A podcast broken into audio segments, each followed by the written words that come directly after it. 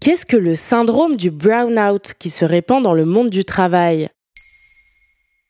Merci d'avoir posé la question.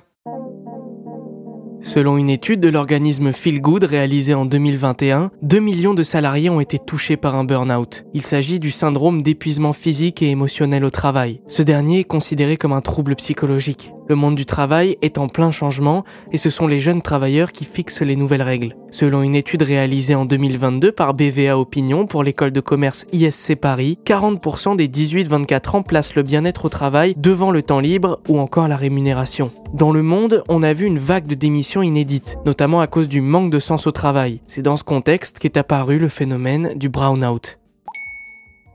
Le brownout est-il différent du burnout?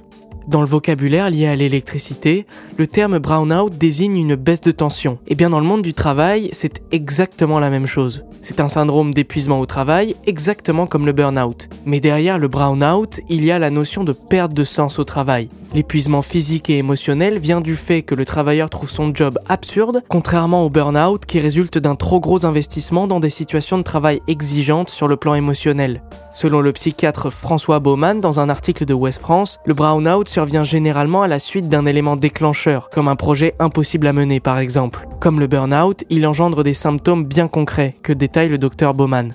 La disparition du goût des tâches qui vous intéressaient jusque-là, des crises de colère qui interviennent sans raison, ou encore l'impossibilité de prendre du plaisir dans la réalisation d'actions.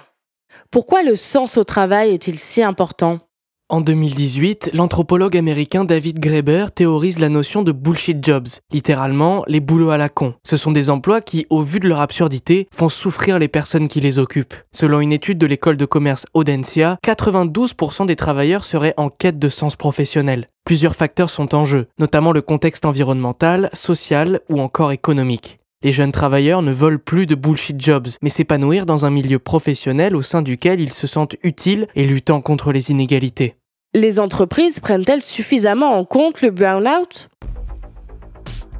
Pour le docteur François Baumann, le management ne comprend pas forcément ce qu'il se passe. Il y a un certain mépris et ça déprime encore plus les gens.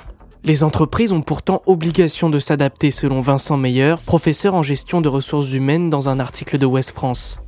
Il faut sérieusement remettre en question certaines méthodes de management, un développement de l'autonomie au travail et des modes d'organisation qui permettent un meilleur équilibre entre vie professionnelle et vie personnelle.